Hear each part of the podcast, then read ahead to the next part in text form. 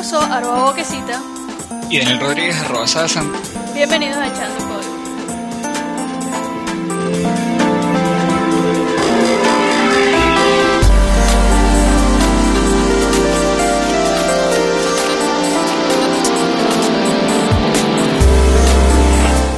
Hoy tenemos invitado a Sergio Marín, que nos va a contar su experiencia sobre cómo enseñamos a los desarrolladores y más o menos cómo está el campo de la enseñanza en la programación según su experiencia.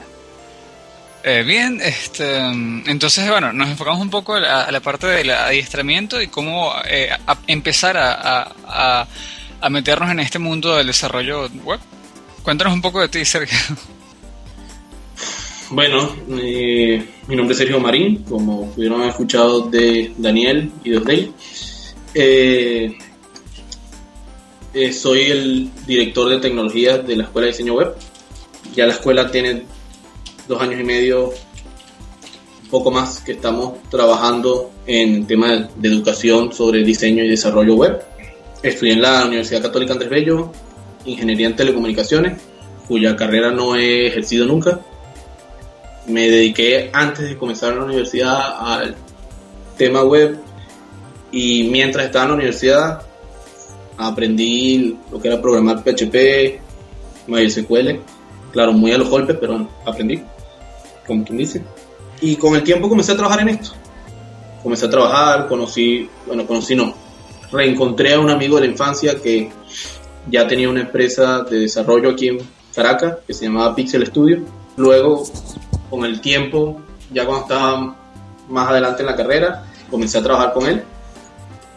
Hicimos unos cuantos proyectos juntos y un día sentado comenzamos a hablar de esto, de la educación y de, lo mal preparado que sale mucha gente de, de la carrera y tanto de él, de su lado, que era él es diseñador, tanto del mío, que tampoco es que yo sea desarrollador, pero de los que conozco que sí lo son, que a veces salen de, de, la universidad y no están preparados para el mercado laboral.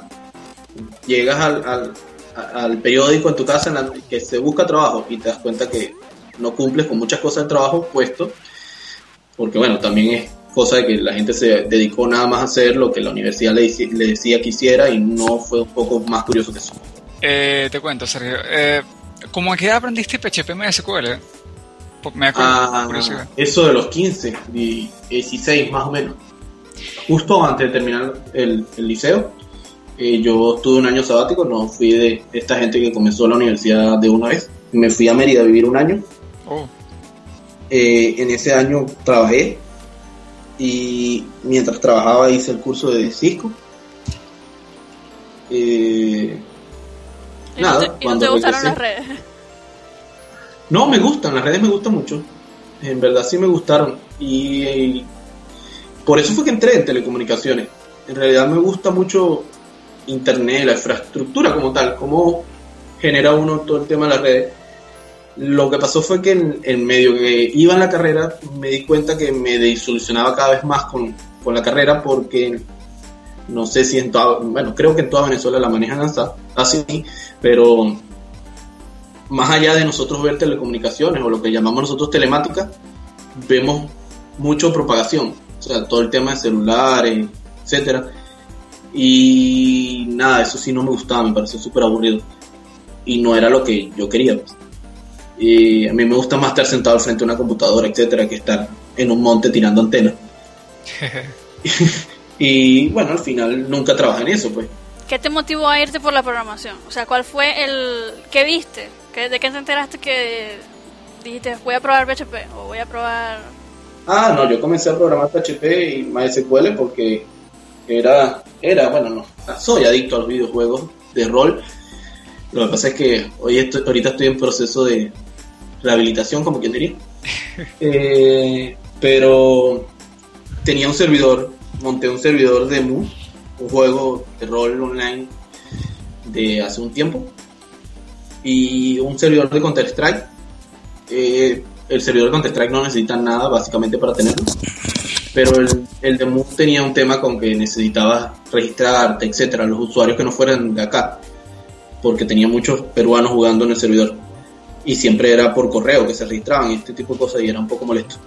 Y bueno, en algún momento me bajé un, una, unos templates de páginas de Move, etcétera, que eran en PHP y por ahí comencé a editarlos, etcétera, y creé unas cosas. En aquel entonces era un poco viejo también. Qué, qué, interesante, fíjate que los, eh, los panas que yo conozco que, que programan desde jóvenes empezaron también por juegos y curiosamente, curiosamente también empezaron por PHP. Eh, es súper normal, ¿no? Porque es que PHP controla casi que el 80% de la web.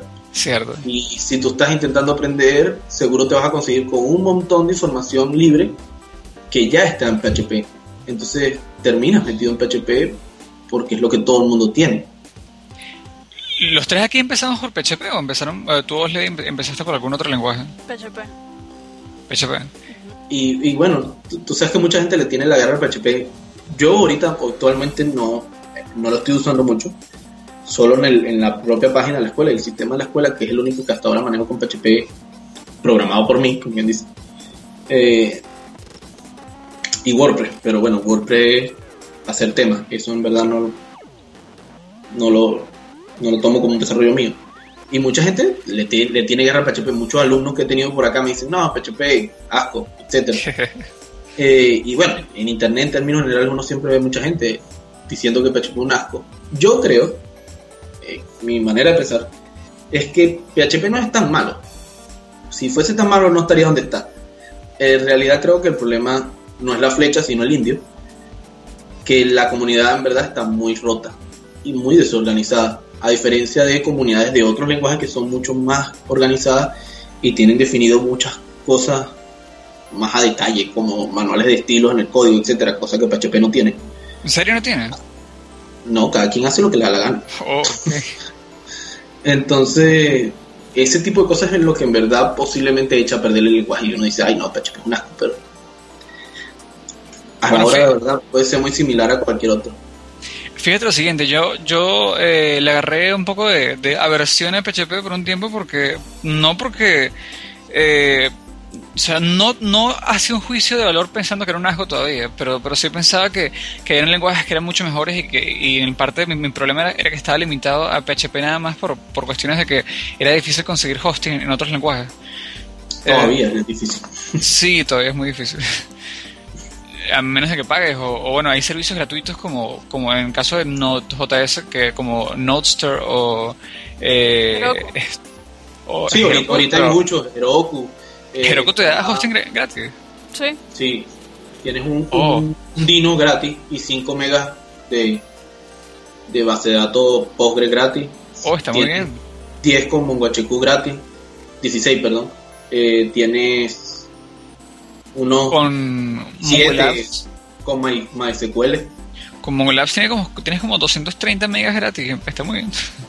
Sí, este, y nada, bueno, ahorita sí tienes bastante, hasta el mismo Windows Azure, que claro, yo nunca lo he usado, pero pero ahorita soporta Node, por ejemplo, y soporta, oh. no sé, soporta varias cosas, pero interesante.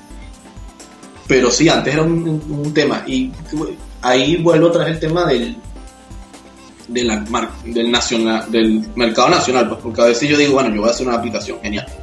Y bueno, tengo Heroku gratis, genial. Tengo almacenaje en, en Amazon de no, 5 GB gratis, fin. Tengo un HQ o el otro para la base de datos y eh, resuelto todo, como quien dice. Eh, voy a mandar correos, ay, no sé, uso SendGrid. Eh, y así, uno Ajá. va usando servicio para cualquier cosa en la nube. Sí. Pero resulta que al cliente tú le dices, ah, bueno, al final si tienes mucho tráfico tienes que pagarlo en dólares. Y es como que pff, sí. freno total y ya hasta ahí llegó. O sea, tu proyecto se acaba de destortillar. Ah, no, no. Te preguntas, ay, ¿cómo, lo, ¿cómo vamos para pagarlo en bolívares? Bueno, un hosting con PHP, da, y te regresas y ya no, ya no puedes usar Mongo. ya, en PHP no se puede usar Mongo tendría que ser como un VPS, un dedicado donde tú puedas instalar el Mongo y tal. Ouch. Ouch. Entonces, bueno, sí. por ahí va la cosa. Sí. sí yo por lo menos en, la, en, el, en, el, VPS de la escuela tengo instalado Ruby y Rails. Y, y puede correr, puedo correr Rails.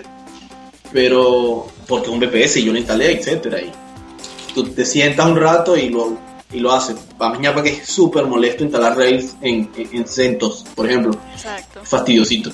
Sobre todo si estás montado sobre un cPanel o algo. Ah, sí, Estas interfaces administrativas de, de hospedaje. Sí. Y instalar el, Rails encima de eso es medio fastidioso. Además que se, se activa el que tiene por default la interfaz, que, pero lo que pasa es que es un Rails 2.3, una cosa así. Entonces instalar, instalar el 3 para adelante es a pie, etcétera Y bueno, siempre tienes un inconveniente que otro. El que va a instalar la, aplicación tiene que ser el, root. Es un temita.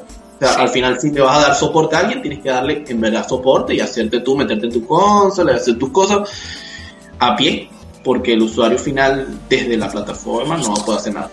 Ahí dice el cliente, ajá, bueno, ¿y cuánto me cuesta toda esa configuración? Tanto. No, eso es mucho. Ni, no te puedo pagar ni en dólares ni en bolívares. Tal cual, tal cual. Eso total. Entonces, acá en Venezuela eso puede ser un inconveniente. Eh, eh, bueno, en la escuela cuando comencé yo a montar el servidor, etcétera, con todo el red, era porque precisamente quería poder ofrecerle hospedaje a mis alumnos con Rails. Genial. Y que pudieran pagar en Bolívar. Bueno, sabes que, que eh, yo pienso que sí es importante enseñarle a alguien que, que aprende programación con un lenguaje más orientado a, bueno, con un mejor soporte de programación orientado a objetos y mejor soporte de programación funcional. Sí. Como Rails. Eh, ¿Tú llegaste a ver eh, la, la, la, SAS class de, de, este, de Coursera? No. Eh, está por ahí en los enlaces al final, está busca Coursera y tiene una, una, son, son clases gratuitas en línea sobre un, son varios temas, entre ellos software as a service. Y son en Ruby y te enseñan metodología de, eh, metodología ágil con testing, con eh, manejo de base de datos, creo que nada más SQL, pero es bien interesante el, la clase.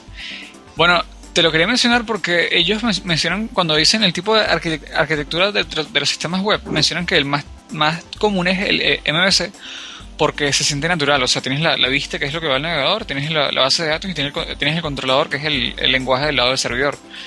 Claro. Eh, pero dicen que PHP en sí eh, lo es realmente es un lenguaje que te da una, una, una arquitectura de, de, este, de vista. O sea, es un lenguaje de, de vista. No, no acuerdo si esa es la, la, frase que ellos usan, pero ellos, dicen tienes la vista para el cliente y tienes la base de datos. No hay controlador. El controlador es, el mismo lenguaje de vista.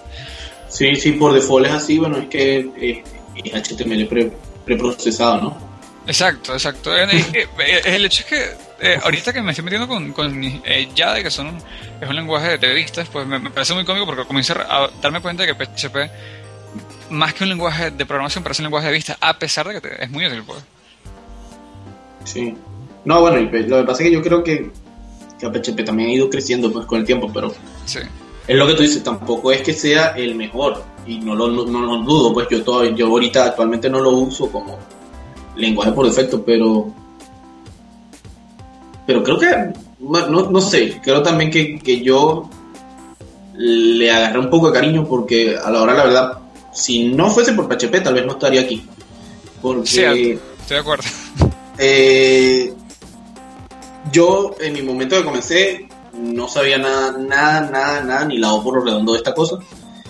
Eh, y posiblemente si hubiese visto código Ruby o código Node, o claro que en mi época eso no existía, pero supongamos que lo hubiese visto, eh, no hubiese sido lo mismo creo que le hubiese agarrado más miedo porque, bueno, tienes que instalar gemas, instalar paquetes, ver cómo Carrizo resuelves en el servidor o, en tu propia máquina local nada más para que corra. En aquel entonces yo usaba Windows todo el tiempo, no usaba Linux. Y nada más instalar Ruby en Linux es todo un tema. Y si yo hubiese tenido que pasar por todo ese proceso, en aquel entonces capaz hubiese dado un paso hacia atrás. Mientras que PHP era bájate one, dale clic y se instaló y, intentar darle código ahí. Eh, sí, estoy, estoy, de acuerdo con eso. Yo creo que bueno, es importante eh, en retrospectiva eh, aprender, o sea, permitirle a los que están empezando a programar, empezar por algo que no les ponga tantas reglas, sino que sea más, digamos, más, eh, más maleable. Porque si hubiésemos empezado, exacto, si hubiésemos empezado con Git y con un lenguaje compilado, el, el, el cuesta arriba hubiese sido más, más tortuoso. Pues.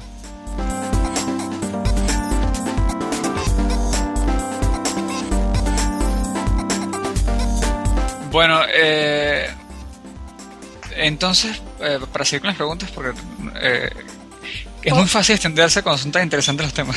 Sí, eh, podemos meter aquí de una vez, eh, hablando de los días que sí estás sentado en la computadora y que estás fuera de tu trabajo. Aparte de escuela web, ¿tú tienes algún otro proyecto personal? no sé, un script que has desarrollado. Sí, bueno, lo que pasa es que es, peculiar. O sea, la escuela tiene un horario relativamente cómodo. Porque, bueno, dar cursos en la tarde y en la mañana es relativamente complicado porque la gente está trabajando. Y llenar cursos en ese horario es muy raro. Solo en vacaciones sucede.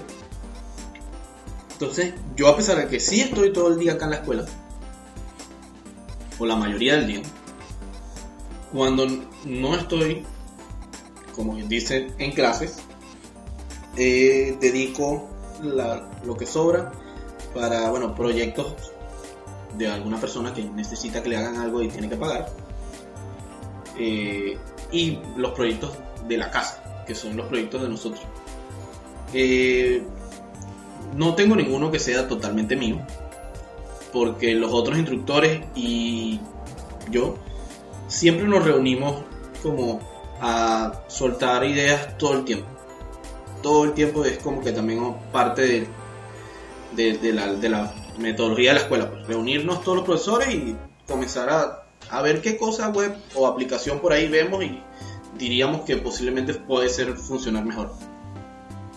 Y de, de esas reuniones hasta ahora habían salido seis proyectos, de los cuales uno estamos en desarrollo ahorita, eh, pero bueno, todavía le falta bastante. La idea con ese proyecto es que siempre decíamos, de eso decíamos, concha, siempre están en un foro, alguien escribe algo, resulta que más nunca lo actualizan, viene otro, le escribe algo y es un desastre total y al final nunca sabes qué carrizo es, nada. Entonces dijimos, bueno, vamos a hacer algo que es una plataforma nada más para hacer tutoriales. y bueno, hasta ahora no está completa, le falta más o menos.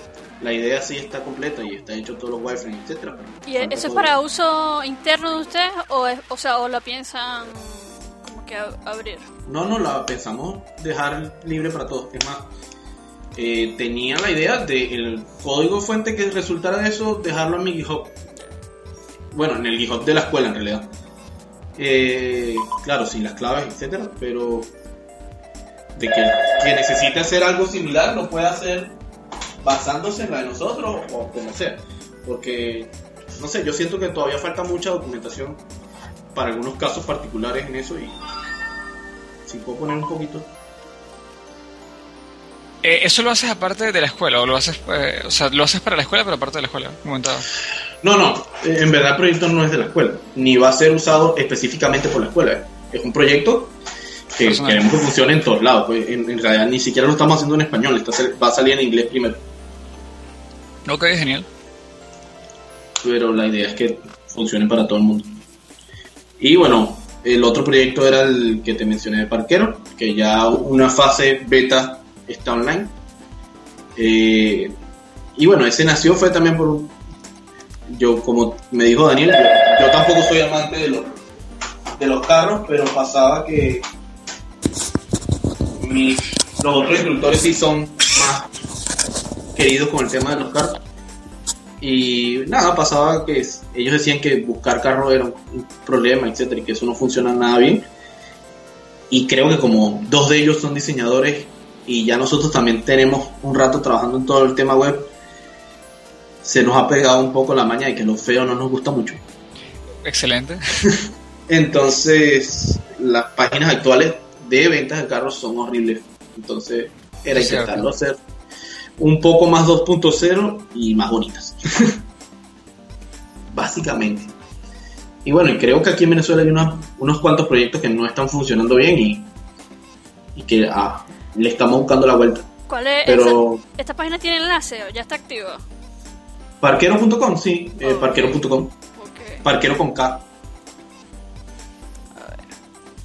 Y, pero en el punto com te sale la ventana de invitación. Ahorita hay dos módulos funcionando en beta, que son el noticias, o sea, slash noticias, y slash deportes Fórmula 1.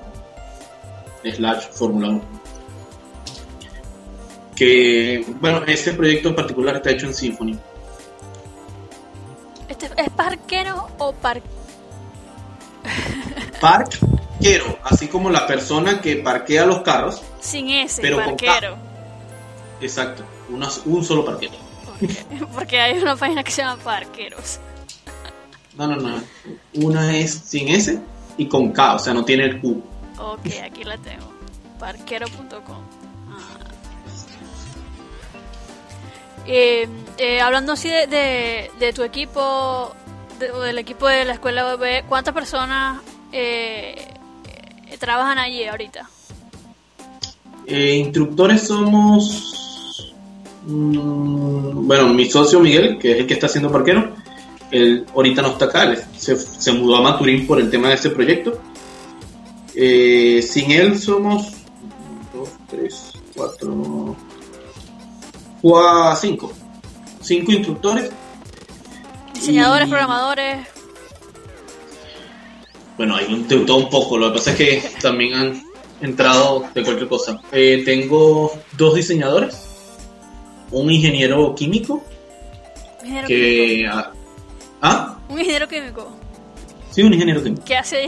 Eh, él hace... Bueno, él trabajó mucho tiempo en Pixel y él trabajó mucho tiempo programando Action Script para Flash. Ahorita está más abocado al tema de, del frontend, por así decirlo. Y de manejo de proyectos. Él estudió, hizo un posgrado en eso y creo que es a lo que más se dedica en, en realidad. Es el instructor y el- uno de los que creó el, el pensum del curso de gerencia de proyectos web. Eh, yo, que soy desarrollador, según tengo entendido. Eh, otros dos desarrolladores, pero ellos no dan clases. Ellos están trabajando conmigo en este proyecto que estoy diciendo. Y otras. mm, otro frontend más.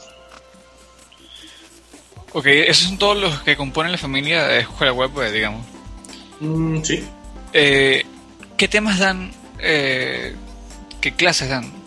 Me, me contaste que habían de, de diseño, desarrollo y dijiste ahorita un pensum de gerencia. Cuéntame un poco acerca de, de- de esos temas. Bueno, eh, tenemos un, un- el primer curso con que, como que es el más importante de la escuela, que se llama diseño, diseño web, que el primer nivel está dividido en dos niveles. El primer nivel es de conceptualización de un site en el tema de diseño y no muchas veces nos confunden con el típico curso de aprender Photoshop o cualquier de, de estas herramientas. La idea del curso no es nada de eso.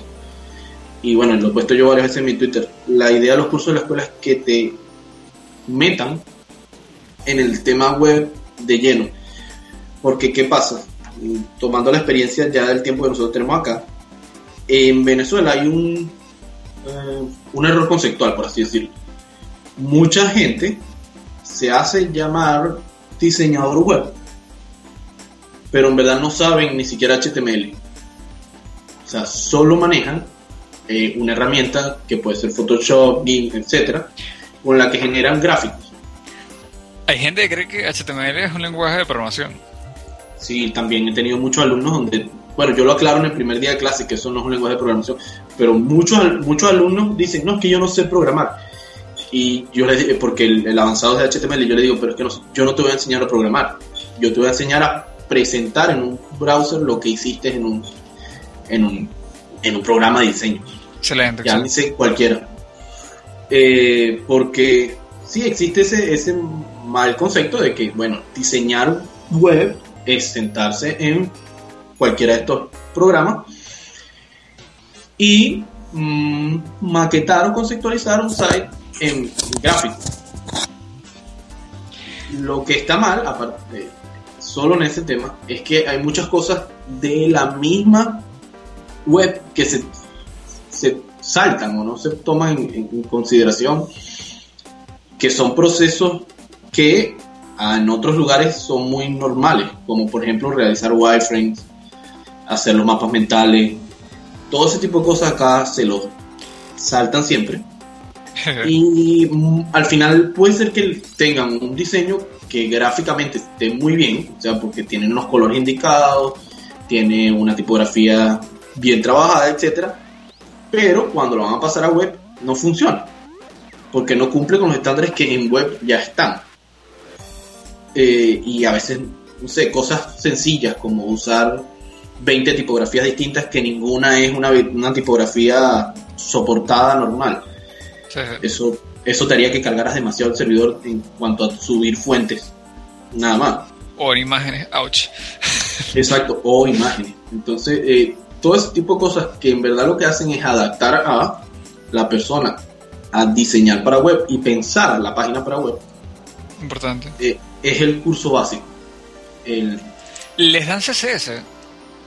El, el diseño avanzado, que es el que, que el que doy yo, es puro HTML, CSS y, y, y jQuery. Claro, este jQuery es una instrucción más para diseñador que para desarrollador. Está bien, está bien. Eh, y bueno, la idea es que de ese curso salga un site completo, estático, pero que esté completo ya en HTML y que pueda ser navegable, etc. Bien, está genial. Eh, ese estilo de, cómo segmentar las clases en estos niveles en que me cuentas y cómo lo han hecho a punta de ensayo de error, eh, porque bueno, no, no lo desestimo, sino más bien digo eh, que la experiencia de la suma de años que, tienen en eso, pues les, ha hecho entender que es la mejor manera de entregárselo al usuario. O sea, cuéntanos un poco de cómo fue que, escogieron esa, ese tipo de estructura. Bueno, la metodología nace de recuerda que este curso de diseño es para diseñadores que están metiéndose en el mundo web. Muchas veces tengo desarrolladores que siempre han trabajado en backend, por así decirlo, o sea, no tocan como que dicen HTML y si muestran algo en la pantalla seguro es algo, mm, no digamos feo, desordenado. Entonces, ellos quisieran en verdad aprender un poco más de frontend, entonces ese más o menos el target de, eso, de ese curso. Y esa metodología nace de precisamente lo que nosotros teníamos que siempre explicarle a la gente cuando entraba Pixel como trabajador nuevo. En algún momento Pixel había 12 personas ahí metidas. Porque bueno, estuvimos trabajando en proyectos en RCTV, PDVSA, oh. eh, en varias cosas al mismo tiempo. Y bueno, se necesitaba gente. Y mucha gente que entraba por el área de diseño entraba perdido. Y era, bueno, sí, vamos a explicarte primero cómo ese diseño que tú sabes hacer diseño, escoger colores, etcétera, todo lo que en verdad es un diseño, meterlo en el 940 píxeles normal de una pantalla. Exacto. Y cómo ese 940 dividirlo en unas proporciones reales y fácilmente implementables, que era una de las cosas más importantes. Y en el caso del, del desarrollador, como también aprender eso para poder concatenar bien con el diseñador y que los dos pudieran trabajar en equipo sin que hubiese esos roces, porque siempre es terrible que acá hay guerra entre lo que es un diseñador y un desarrollador y siempre es como que no, el diseñador me entregó una broma que no sirve para nada y no, no lo monté. Y el, entonces dice el diseñador, no, el desarrollador me montó una cosa que no era nada lo que yo le monté. Siempre es una pelea horrible ahí de que no, que tú no sabes, yo no sé. Entonces al final nadie sabe nada de lo que pasó. Y el que lo paga es el cliente, por así decirlo. Así es. Es el que sufre de retrasos, el que sufre de pagar más, el que sufre de todo. Entonces, bueno, para evitar o mejorar eso, en verdad lo que nosotros queríamos era mejorar. eh, nació ese primer nivel. Me interesa mucho porque, bueno, comentas que, que los, los orientas para ser diseñadores web, pero eh, les hablan acerca un poco del front-end de, developing, porque creo que eh, los problemas en parte de diseñador versus desarrollador es que eh, les cuesta ver cuál es la arquitectura, cómo fluyen las cosas, como para que un diseñador entienda de qué manera le va a entregar datos al desarrollador para que no se esté metiendo uno con el trabajo del otro, sino que, o sea... sí, sus límites, hasta dónde llega el Exacto, fíjate lo siguiente, este, disculpa que te interrumpa. Eh, muchas veces eh, basta con dejar claro que un grupo tiene que, que entregarle, o sea, asegurarse de entregarle ciertos datos al otro grupo, el otro grupo tiene que asegurarse de manejarlo. Claro. Eh, entonces, que ¿has visto tú alguna, tienes alguna experiencia que, que con respecto a eso? O? Sí, en, en nuestros cursos eso le llamamos los entregables y cada área llámese diseño, front-end, back-end, ah. debe tener un entregable de lo que él hace. Excelente. Y dependiendo del tipo de proyecto, eso puede variar. Aunque, er, bueno, dependiendo del tipo de proyecto, lo que puede variar es la cantidad de gente que haya en realidad. y que cada quien que, que cumple.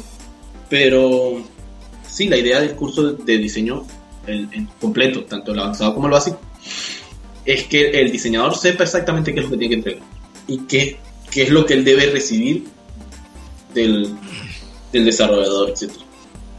A mí, por ejemplo, acá en la escuela se instruye al diseñador para que él sea capaz de hacer un site estático completo.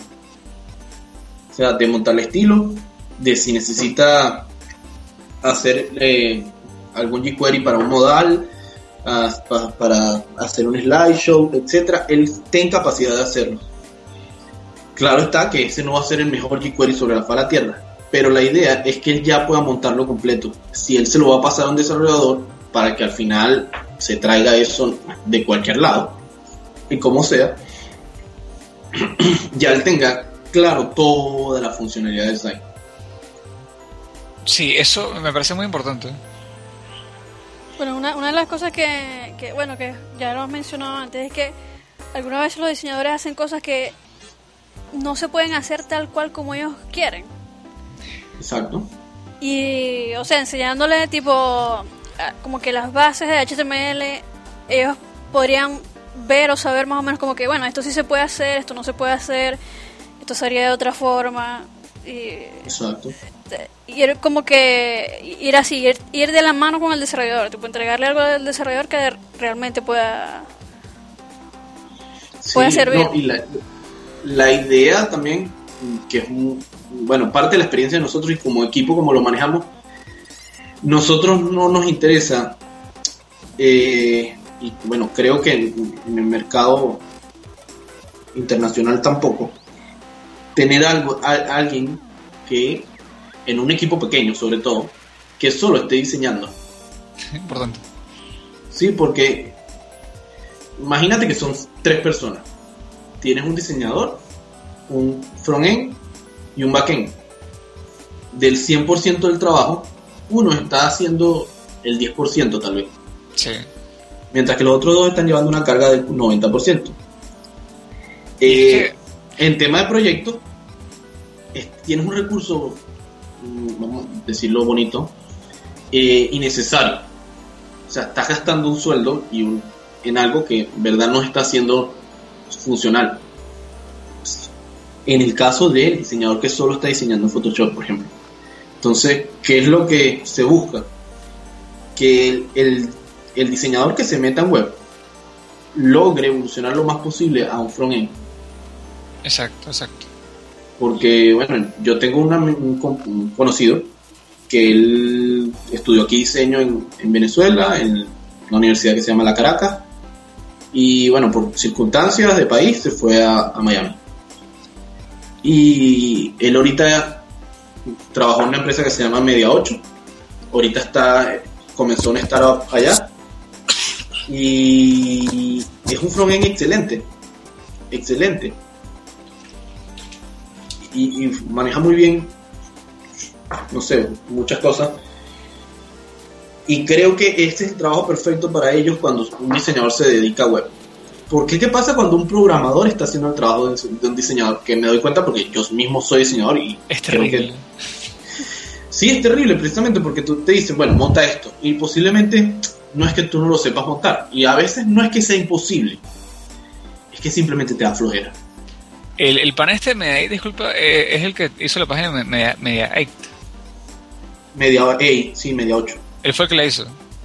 Eh, no estoy seguro si él mismo la hizo, pues son varias personas. Trabajan, no sé, como 60 personas en Argentina y hay 8 en, en, en- Wow.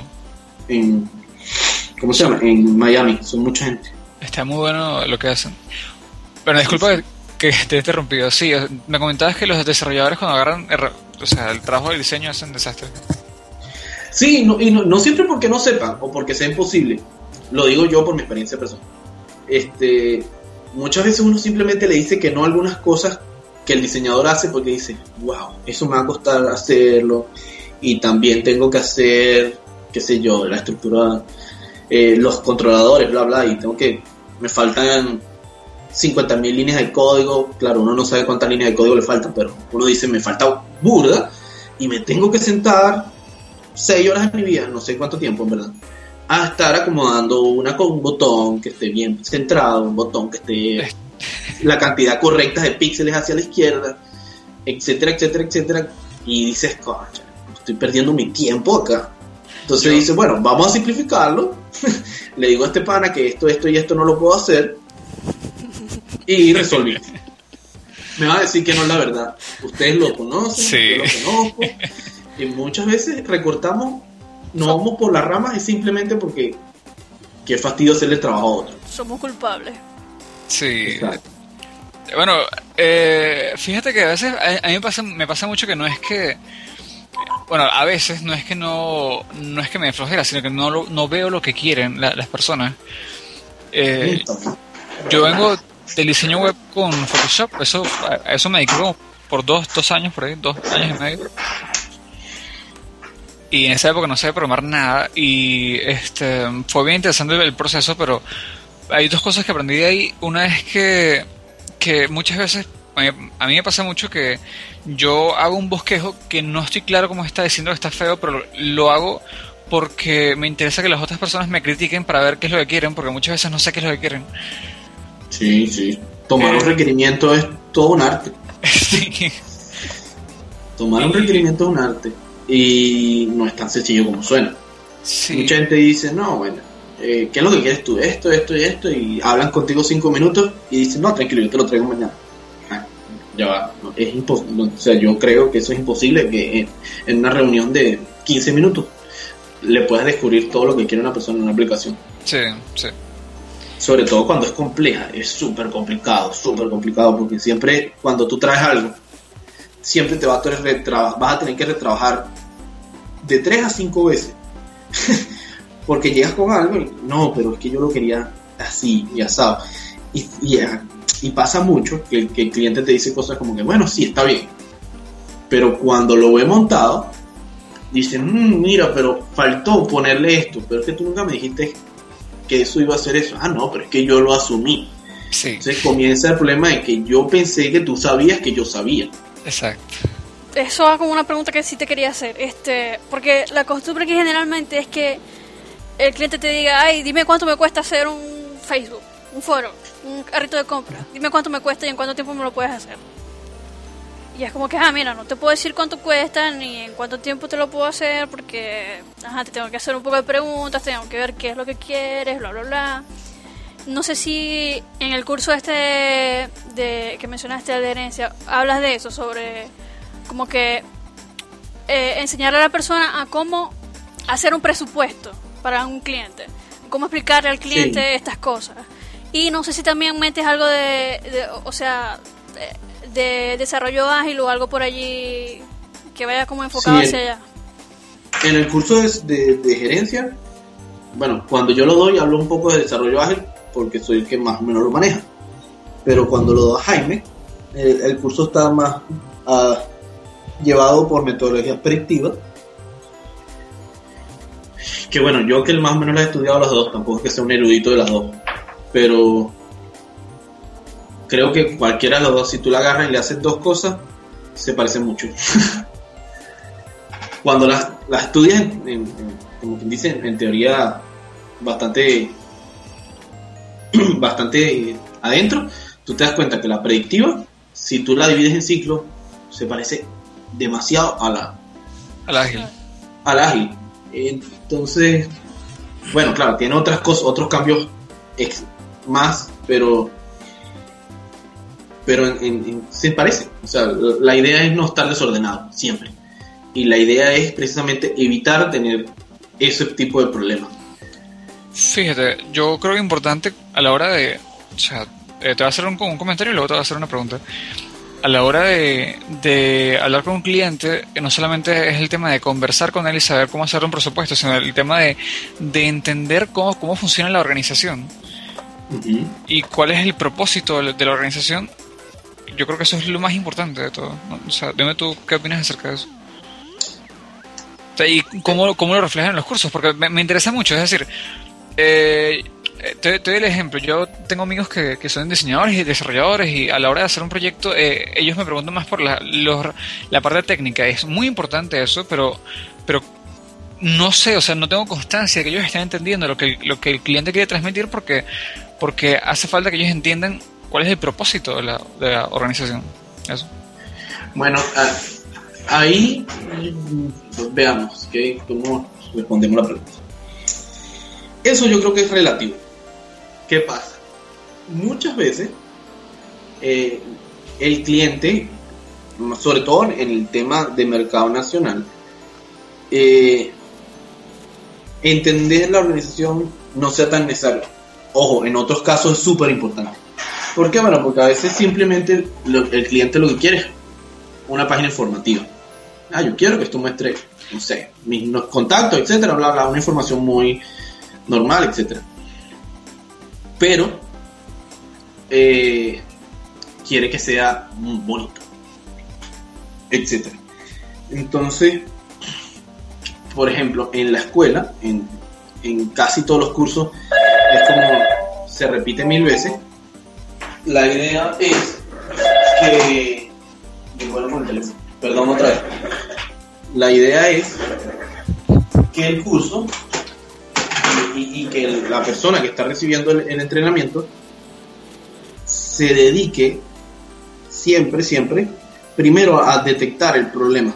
O sea, en verdad, ¿qué es lo que la persona quiere resolver? El cliente llega a ti con un problema y él fue a ti por un problema. Eh, y lo que está buscando es una solución a ese problema y él asume que tú debes ser la persona que se lo va a resolver. Entonces, más allá de decir, bueno, si una página corporativa son X cantidad de plata y te la hago en X cantidad de tiempo, la idea es, ¿verdad?, detectar si eso es lo que él quiere y es lo que él necesita por el problema puntual por el que él fue. Exacto. Eh, eh, esa yo creo que es la, la- la principal cosa que uno debe hacer como asesor en todo este tema, porque el, es raro que el cliente que venga a ti sepa todo el tema web y todo lo que a él puede ser bueno para él o no. Tienes razón. Porque uno, el cliente sabe de su negocio y se supone que tú sabes el tuyo. Sí. Entonces, tu obligación es intentar enseñarle a ese cliente sobre ese negocio en particular, que es donde él está entrando, que en este caso es la web. Él, si tú le vas a hacer una página, una ferretería, la ferretería sabe hacer ferret sabe ser ferretería, sabe vender herramientas, se sabe todas las herramientas arriba y para abajo. Pero cómo eso lo puedes llevar a web para que una persona que es usuario de internet le sea útil, es distinto.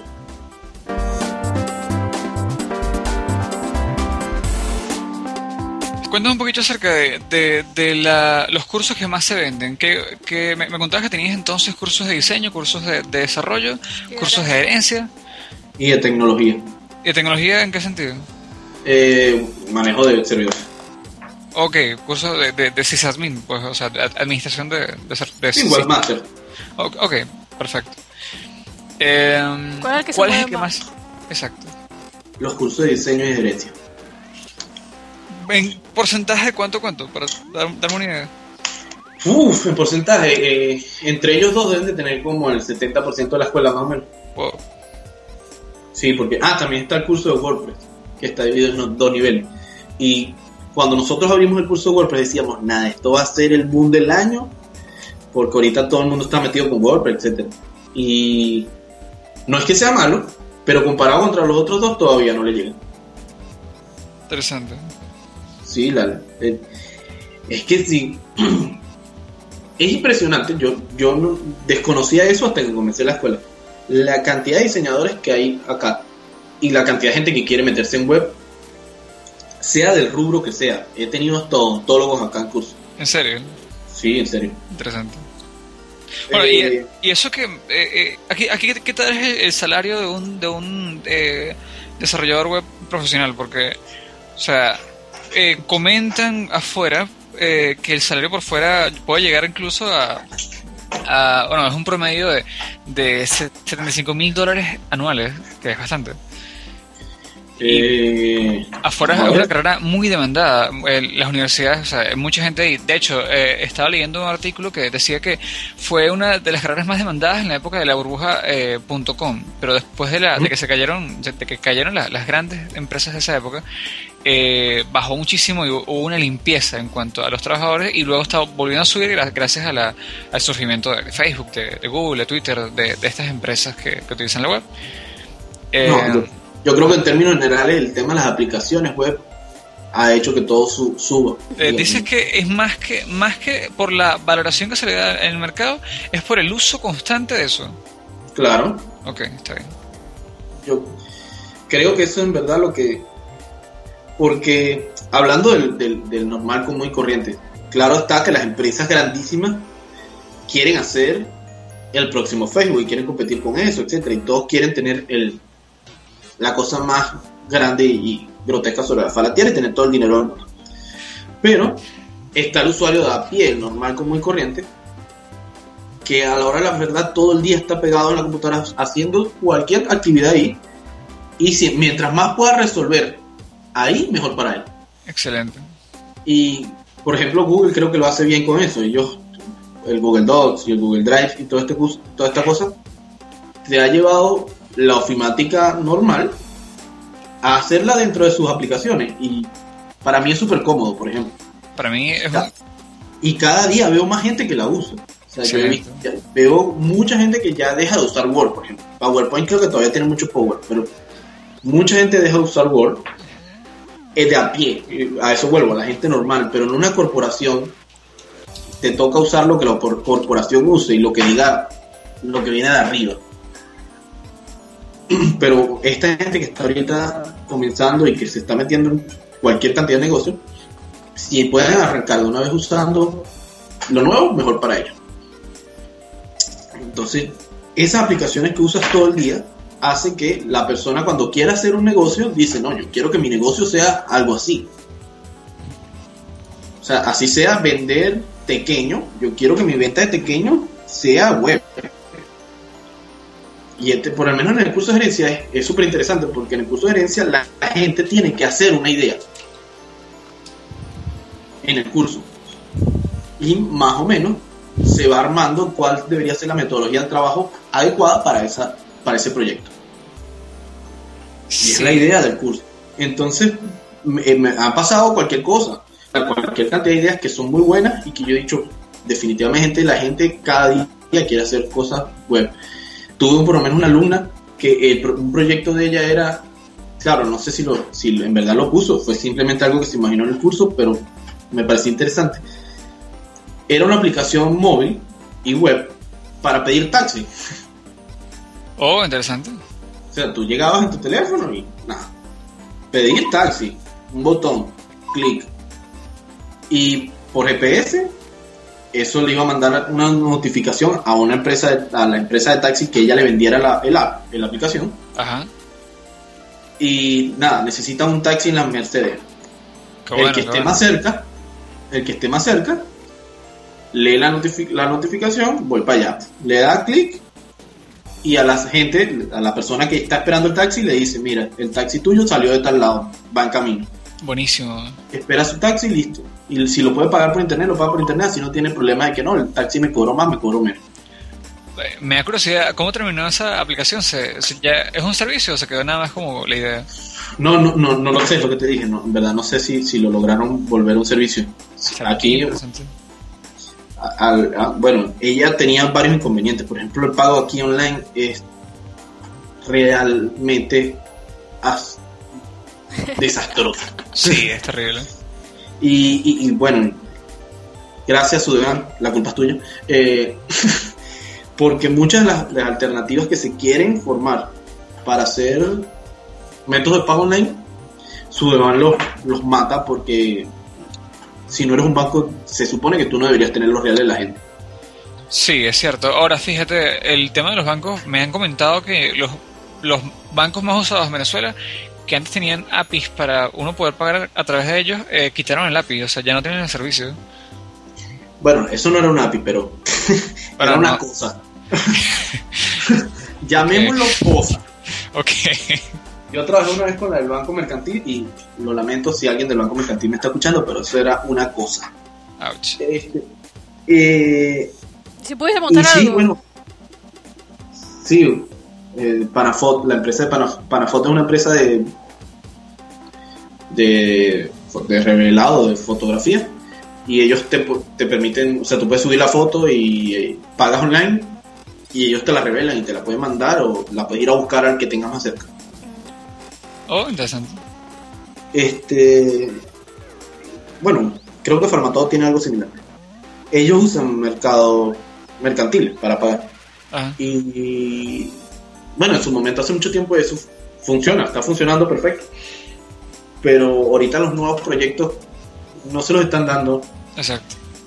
Mm, El ejemplo parquero, el- el- el- la aplicación esta que está haciendo mi socio, eh, ellos fueron a buscar el botón de pago en, mercantil y dijeron que ahorita no está disponible.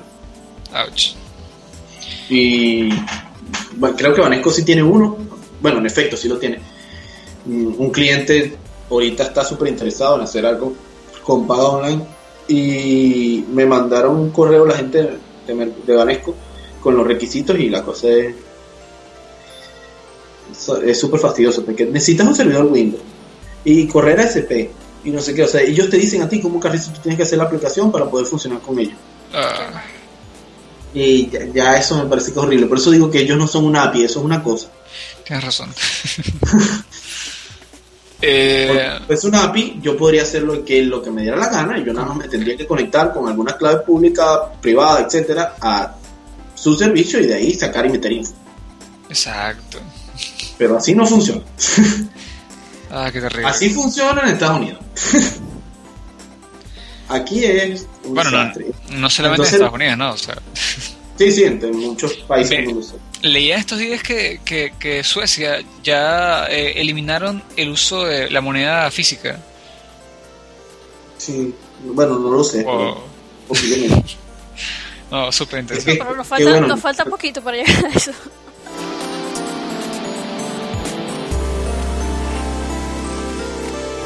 Ahora, Sergio, eh, eh, coméntame más sobre... Te quería preguntar, las personas que llegan al curso, ¿llegan porque quieren aprender o porque alguna, o sea, están trabajando en alguna, en alguna consultora y te dice, mira, soy diseñador y necesito aprender diseño web porque, ajá, no sé, porque la empresa quiere que ahora vayamos hacia esos lados. O, es, o te llega más gente por, por iniciativa propia. No, la mayoría creo que llega por iniciativa propia. Eh, pero sí hay un, hay un tráfico fuerte que, como nosotros le decimos acá, ya le tenemos un término, pero es la gente que viene a hacer la tarea. Sí, los Ah. mandaron. pues. Ah, ah, mira, tienes que hacer este curso y tal. Y, y ellos vienen, excelente, pero muchos están tal cual haciendo la tarea. O sea, No, no tienen interés, se- pues. Sí, sí, cuando tú le generas una conversación así como esta y comienzas a hablar de, de cómo está el mercado ahorita y qué deberíamos hacer para mejorarlo, etcétera, de broma, de broma, se paran y te, pa- te dicen, no, párate, no me hables de eso, quiero que sigas hablando de cómo hago un div y cómo lo muevo para la derecha. Ok. Entonces, eh, es súper chimbo. A mí me parece súper chimbo cuando el, el curso se torna en eso de vamos a hacer tarea ya. ¿Y Escuela B da, eh, dan, bueno, la- eh, en los cursos da, da certificado? Sí. Sí, sí. Todos nuestros cursos tienen certificado, pero son de nosotros. No tenemos ninguna organización que... No, perfecto. Bueno, creo que aquí en Venezuela no hay ninguna organización que te pueda certificar sobre eso. Sí. Exacto. Al menos que te dediques a algún...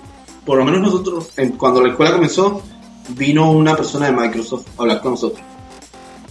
Y bueno, querían que apoyarnos en el tema, de sobre todo en el desarrollo PHP. Porque bueno, Microsoft ahorita anda súper metido con eso y todo el software libre porque le interesa de que lo vean Ajá. bueno, no voy a hablar mal de Microsoft, pero etcétera. El caso es que ellos quisieron ayudarnos a que el- la escuela tuviese unos certificados de- con certificación de Microsoft, pero tenías que usar todo el software de Microsoft para todo. Ok. Sí. Entonces, si querías ah, dar diseño, tenías que usar el, el Expression, cosa que nunca hemos en nuestra vida usado. Eh, si querías dar desarrollo, tenías que usar PHP, ellos nos iban a dar servidores, etcétera, como el Azure para versión de desarrolladores, pero tenías que usar ese. Eh, si ibas a dar, eh, tenías que usar Dreamweaver, etcétera. Y a mí en lo personal no me gustó la idea, pues. Pensé que la, la escuela iba a perder la gracia de enseñarte más allá del programa, enseñarte a ver que el programa no es lo que hace la web o el lenguaje, etcétera. Lo que lo hace es que este, lo cómo lo piensas y que al final cómo funciona. Pues. Como, es- es- esa es la idea. Sí, estoy de acuerdo con eso. Eh, este, bueno, un poquito más eh, hablando acerca de, de- la gente que va a los cursos y por qué va a los cursos. Eh, ¿Qué porcentaje de las personas tú sientes que, que, se, que salen del curso eh, con una motivación para aprender, pero que, a través de su motivación lograron hacer buenas cosas y sabes que van a, llegar a, desarrollar, digamos, a, a- ser capaces de crear con, con eso? Bueno, un 30% tal vez.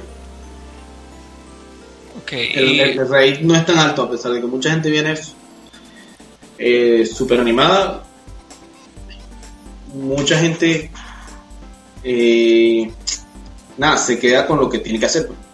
Sí, este, fíjate que no Mucha me gente, yo cobro por esto y dice, yo cobro por hacer lo que hago y na- nada, de eso vivo.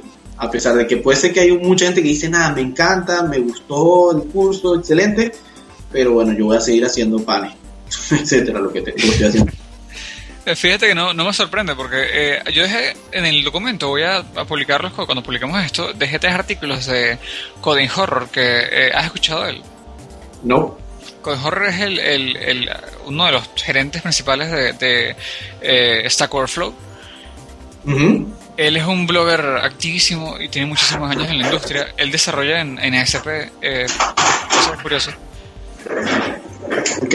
Yo comentaba el, el podcast el podcast pasado, el, segundo podcast, comentaba que, que él publicó algunos, algunos artículos acerca de la cantidad de personas que, que, apre- que aprenden programación y las, que no, a pesar de su interés, este, porque pueden estar muy motivadas, pero les cuesta.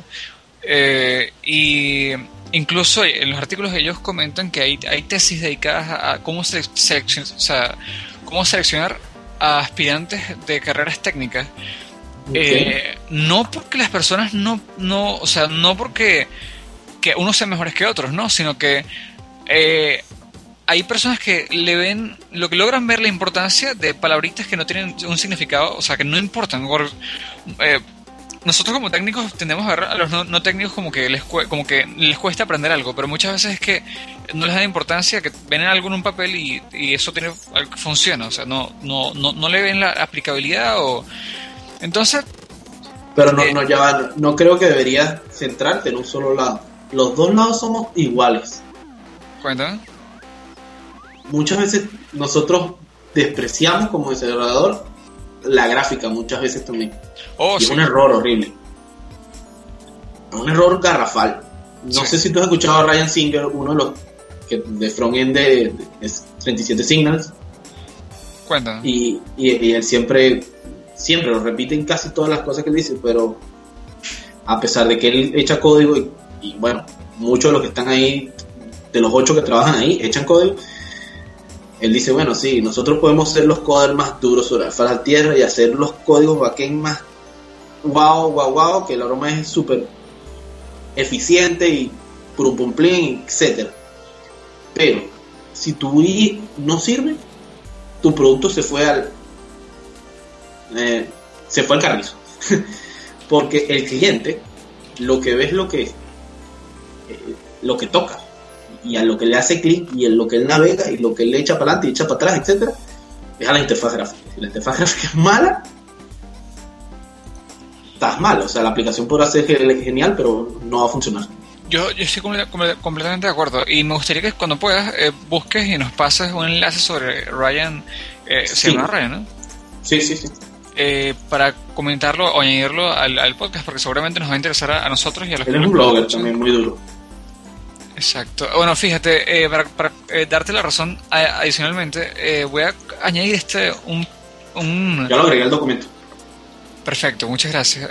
voy a añadir una, una cita que encontré en Tumblr, extrañamente bien interesante, que se llama Las ya te digo cuántas, las 40 reglas del diseño de, de, de naves espaciales, digamos, aircraft, aircraft design. Y es una carrera muy técnica, pues, y muy, muy eh, estricta en cuanto al diseño, porque requiere muchas normativas, pero es también interesante porque dice, dice algo puntual. Una de las cosas que dice es que eh, un mal diseño, eh, aunque esté bien, bien desarrollado, Disculpa, un buen diseño eh, tarda eh, como una semana en, en, rechazarse por el desempeño, por un mal desarrollo. Pero un mal diseño es inmediatamente rechazado. Claro. Entonces, eh, es parte de eso. Pues lo, voy a anotar porque me parece interesante para, para nosotros y para los que estén.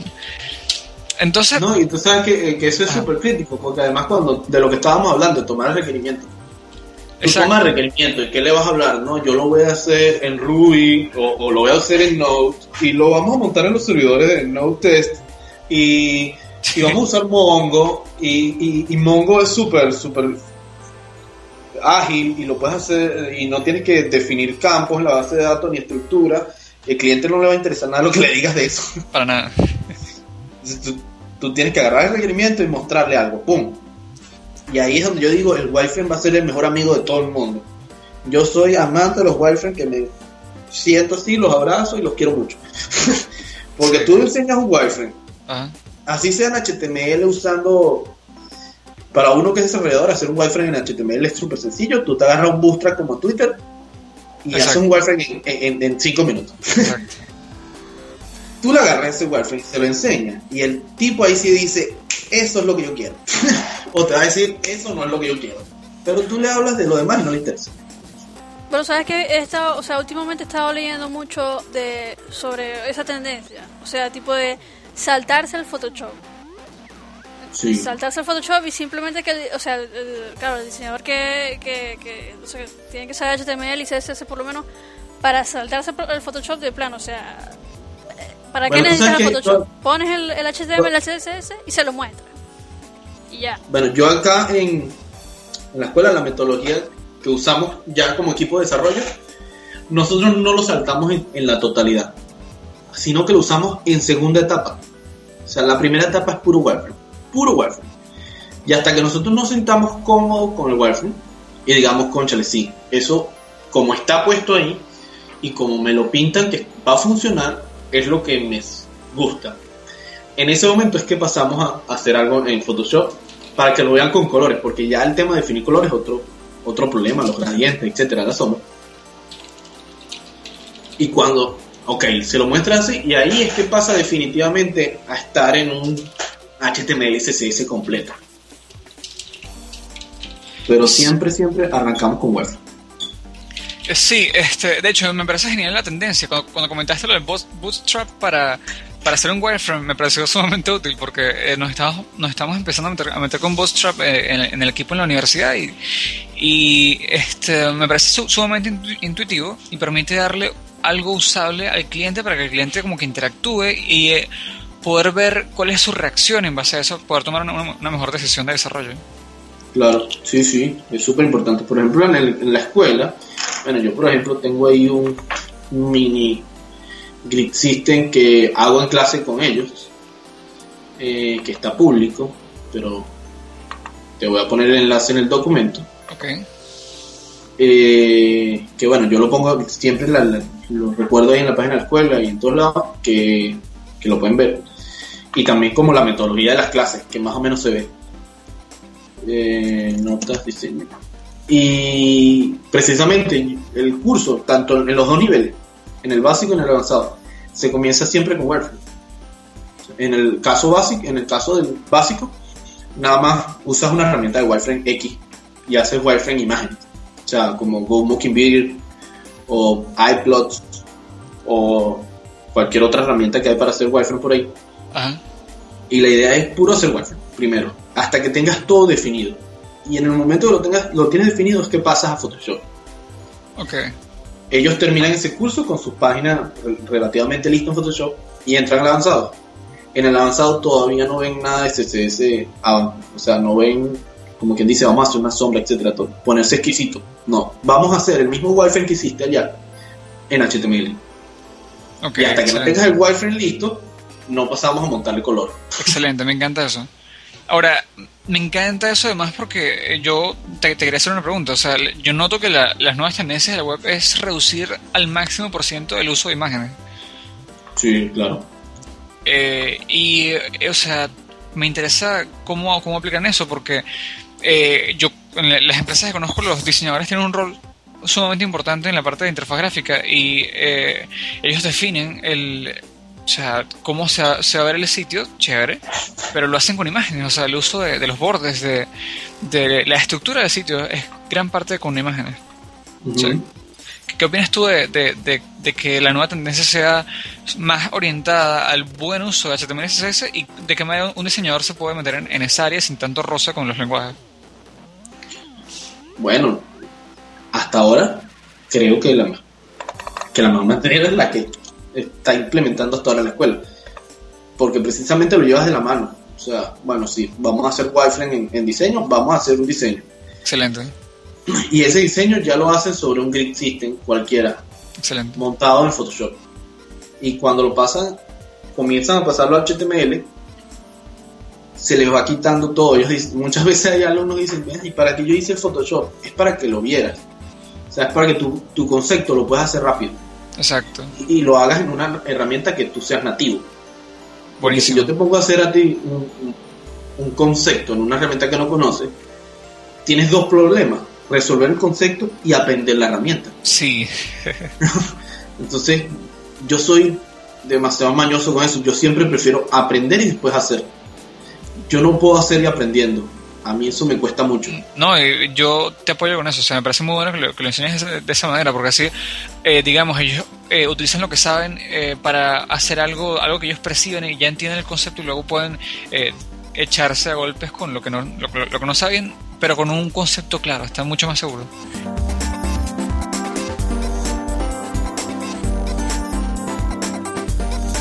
Cuéntanos un poco acerca de qué otras herramientas en línea o qué otras, de qué, o sea, qué otras fuentes utilizan ustedes para aprender, para que, para que las personas vayan investigando. eh, de repente, si están interesadas en, en- en asistir a esos cursos o si bien quieren, quieren eh, formarse un poco más de lo que ya saben eh, o que ya aplican, eh, comenten sobre qué, qué herramientas en línea, en, en línea conoces. Pues. Vamos a ver, yo creo que soy muy bloguero. Eh, no sé, primero una de, de las páginas como que siempre visito porque me parece que en el área de diseño ellos son muy buenos, sobre todo sobre todo lo que explican es la gente de Codrops. Está ese que es un site de diseño. Ellos más que todo, bueno, hablan de diseño, a veces hablan de de bueno, el tema de tamaño, de tema de, de importancia, de cosas en la pantalla que son muy buenos. Eh, y tienen unas siempre tutoriales de cómo hacer cosas en CSS y jQuery excelente. Excelente. Siempre ese cuando tú dices ese el momento en que te da fastidio, que dices, "No, eso me va a tocar hacerlo y dura mucho porque el cliente quiere que haga rayos y centellas y lance para arriba y lance para abajo." y le termina diciendo, no, eso no se puede hacer, imposible. Bueno, resulta que esos para seguro lo hicieron. ¿Y qué más? Vamos a ver. Eh, bueno, yo eh, a este Ryan Singer estuve leyéndolo un, un tiempo porque me pareció súper interesante. Hay demasiadas personas llamadas Ryan afuera que hacen cosas muy Sí. buenas. Sí, eh, NetTut, siempre lo leo también. Eh, como que otra de las fuentes así fuertes. No, no recuerdo ahorita ninguno. Eh, ya, esos son los que recuerdo ahorita en el momento. Bueno, perfecto. Podría, podría hacer crecer eso un poco más, pero hasta ahora recuerdo eso. Eh, bueno, también creo que mucho, mucho es ver. Ver, ver, ver qué hace la gente. Sí, Netuts es buenísimo. A mí me encanta el modelo que ellos tienen. Excelente. Yo tuve el premium por un tiempo y me pareció muy bueno.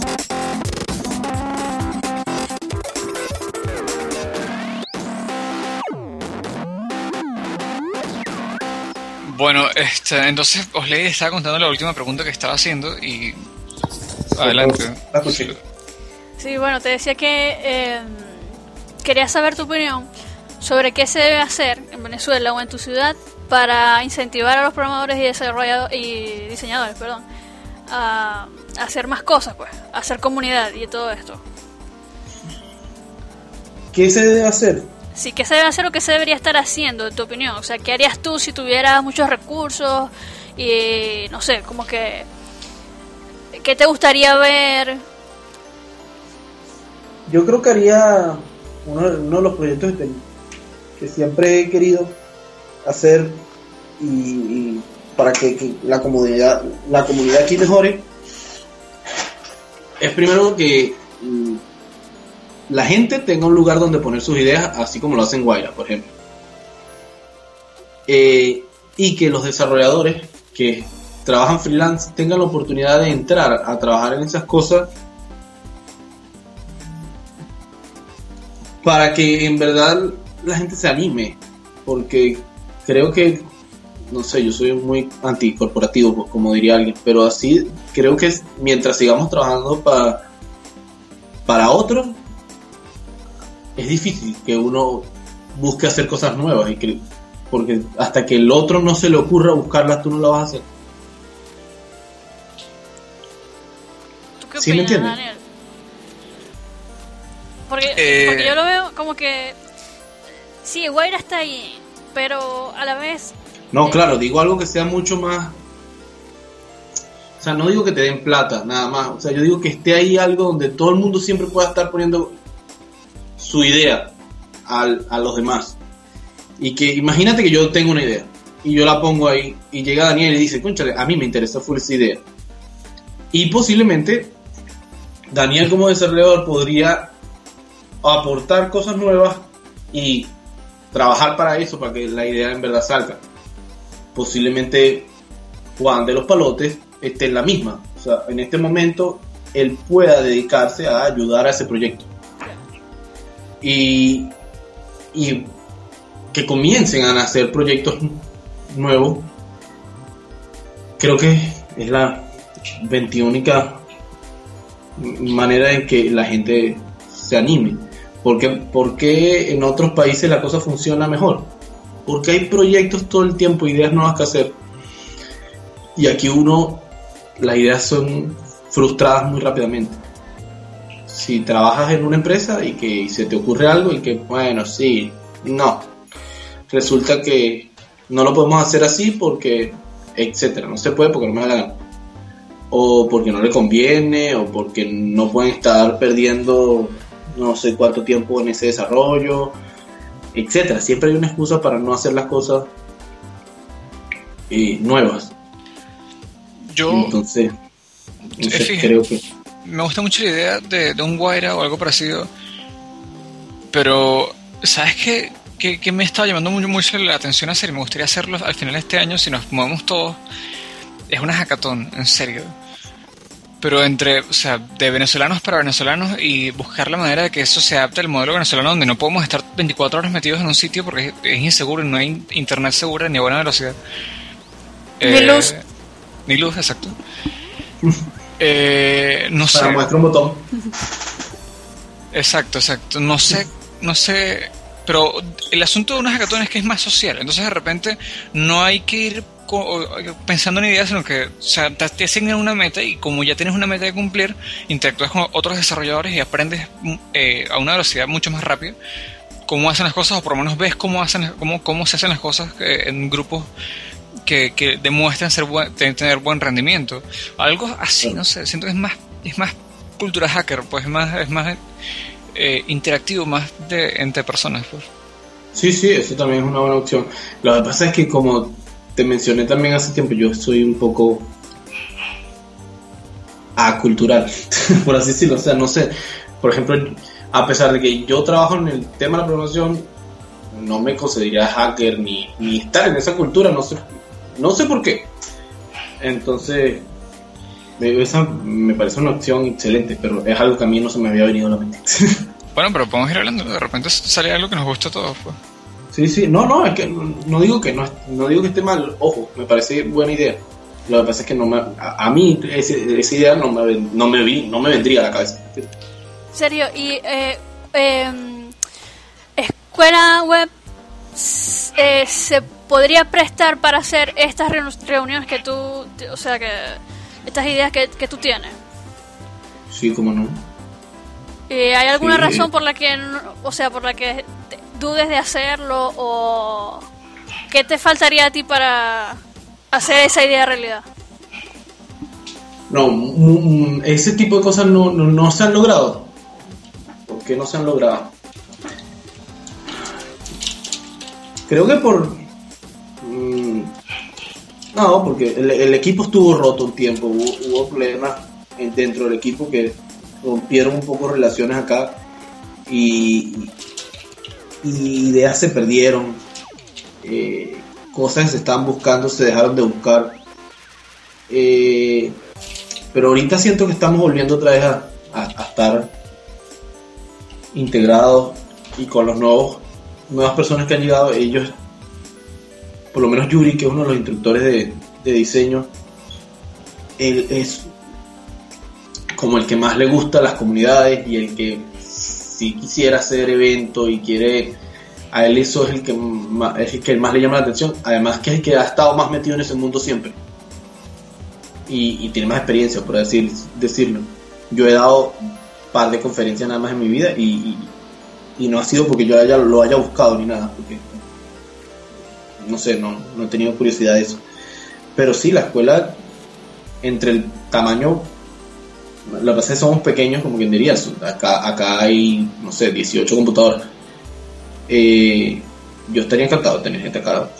cuando comencé los proyectos que están andando ahorita, que les comenté, eh, fue así, pues, porque yo comencé a decirle a alumnos que se vinieran los sábados, cuando no nadie tiene obligaciones, porque muchos trabajan y estudian en la noche y a pesar de que yo tengo clase el lunes, el, sábado en la mañana, yo le dije, bueno, vénganse en la tarde. Y fue un grupo relativamente pequeño, cuatro personas. Y nada, comencé a, decirle, más allá que explicarle, porque yo no soy, eh, no me considero el que sepa mucho, pero eh, a, decirle el cuento de más o menos lo que yo conozco y lo que he visto y de, de cómo quiero o que esperamos sacar aplicaciones, etcétera, y la, si la idea es llevar eso a más gente sería excelente. Pero yo espero que en algún en algunos meses me digas, muchachos, ya tenemos no sé, un evento aquí planeado, los invito, tal. No, encantado. Si, el día que haya un evento están invitados de primero. Y si el evento lo hacemos juntos también. me gusta, me gusta. Eh, pero sí, eso excelente. Excelente. Y meter a mucha gente. Hay, mucha gente que, en verdad le interesa y que quiere, pero no han tenido tiempo. A veces el tiempo es, bueno, como bien dicen, el, tiempo es dinero. Y mm, estamos, vivimos en un mundo que es totalmente mercantil, pues la gente necesita plata para todo. Y mucha gente no invierte el tiempo en cosas como esa, a pesar de que le guste o quieran, porque bueno, tiene que invertirlo en otra cosa para poder sustituir. No, pero seguramente conseguimos alguna, algún tipo de, alguna medida de comercializarlo y hacer que se, se levante. Sí, sí, sí, cómo no. Sí. Eso, eso siempre es posible. Siempre hay gente dispuesta a, dar para los eventos. una máxima. Lo que pasa es que yo soy el peor vendedor que existe sobre la faz de la tierra. Tranquilo, Sergio. Sí, es que eh, creo que por eso es que no he habido un evento, porque como mi socio que se, se fue y él era el que en verdad es vendedor, yo no soy na- para nada vendedor, los eventos por eso posiblemente no se han dado. Yo desde muy pequeño he sido od- odiar vender, o sea que a mí alguien me diga vende algo yo soy muy malo y además que me choca demasiado hacerlo, intentar convencer a la gente de las cosas. No, tranquilo, tranquilo que, que para eso somos un grupo cada vez más grande. Sí, exacto. Siempre tiene que haber alguien bueno en cada cosa. Bueno, Sergio, muchas gracias por, de verdad, por, por estar hoy, hoy con nosotros y espero que, que estés mu- muchos más días en un futuro. Eh, Un placer. Un placer acá hablar con ustedes, un placer que la gente nos escuche y bueno. Yo soy muy, eh, eso sí soy, muy hablador. eh, de verdad, a, a mí me encantó la, la experiencia de, de tenerte aquí y creo que ha sido muy enri- enriquecedora para todos. Y, No, bueno, yo, yo sí estoy súper complacido porque me hayan invitado y me, me encanta poder haberlo hablado con, con ustedes, que me parece que están haciendo un trabajo excelente, sobre todo haber creado este podcast para que gente lo escuchara. Creo que tienen ahí un montón de puntos de reputación, como dirían. bueno, espero que les haya gustado eh, a, ustedes, eh, audiencia, digamos. Eh, y nos vemos muy pronto en otro programa en el Santo Código. Eh, gracias por todo.